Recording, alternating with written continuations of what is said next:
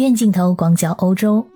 马上就要到西方的圣诞节了。圣诞节在基督教国家里，重要程度相当于我们中国人的春节。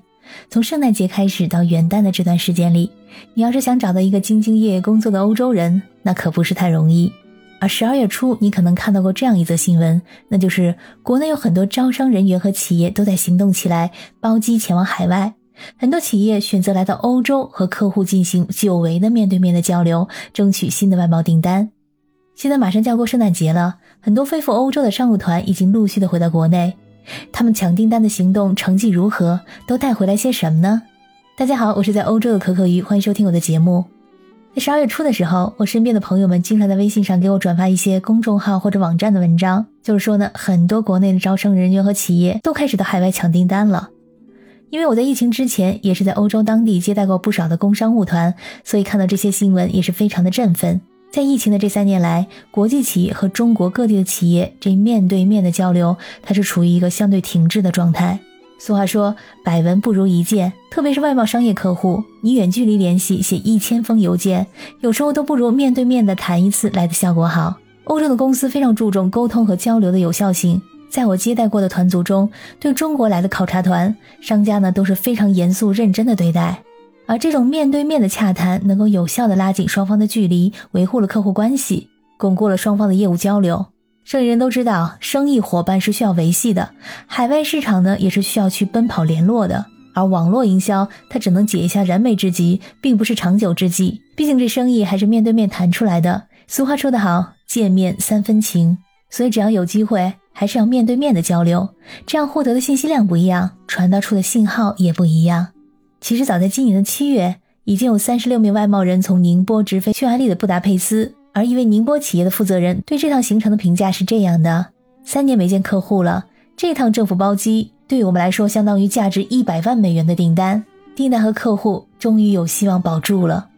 其实，在每年最后两个月，临近年末，又到黑色星期五、圣诞等国外的购物季，这被业内人士认为啊是外贸的黄金期。外贸企业不仅要冲刺抢抓订单，还要为来年的经营提前做好布局。可以说，这两个月是为将来的一年发展定调。如果十二月份你还不来的话，就会错过今年的最后时间点，时间就会排到明年春天。第二年会是什么情况，那就不好说了。浙江商务部的动作很快，十二月三号，浙江省就启动了千团万企拓市场抢订单行动，在十二月四号已经带队包机出国奔赴法国和德国。在国内的社交媒体上可以看到，在机场还有人拉起“出海抢单，助力企业抢订单”等字样的横幅，现场气氛非常的热烈。欧洲行是抢订单行动的第一站，浙江省政府组织的赴欧抢单团，据称是新冠肺炎疫情爆发三年以来，由省级的商务部门带队出国的第一团。而这个团呢，将参加欧洲食品配料健康原材料展，拜访境外重点商协会。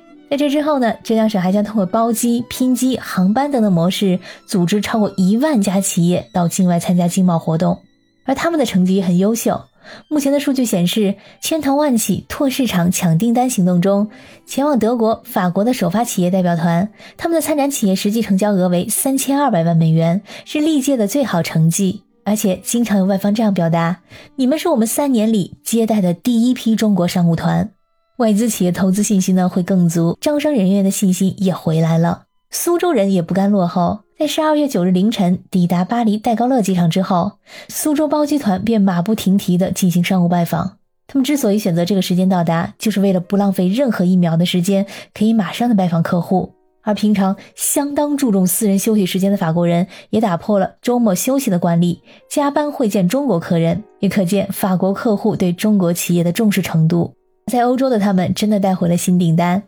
比如说一家家纺公司，他已经和欧洲的客户合作了八年，但是今年这笔订单迟迟没有落定。这两家公司已在网上商议了一个季度的时间了。当他们终于见面的时候，欧洲客户和家纺公司的负责人紧紧相拥，声称他是这三年中见到的第一个中国供应商，而且呢要给他一个圣诞礼物。这个圣诞礼物是一笔五十万欧的订单。这样的例子还有很多。订单来了，但是令人担忧的是。受防疫政策优化调整，还有春节假期即将到来的双重影响，用工荒将是一个大难题。这海外的客商他没有办法等待春节前后长达一个月的时间。有企业说啊，今年返乡过年的工人会增多，预计这员工的离职率将会明显的升高。再加上返岗的时候会受到疫情的潜在影响，如何留住员工、完成订单成为一个新问题。所以呢，企业它需要合理审视它的订单，根据它本身的能力，在海外订单签订的时候就开始进行计划，从物料到用工等所有的方面，特别是根据病例峰值预测呢，来做好这个生产计划。在历经了三年疫情之后，很多出海抢单的企业有这样一个感受：这个世界变得不一样了，市场的需求变了，客户比以前更加看重性价比，大订单越来越难拿，小批量的定制化订单更多了。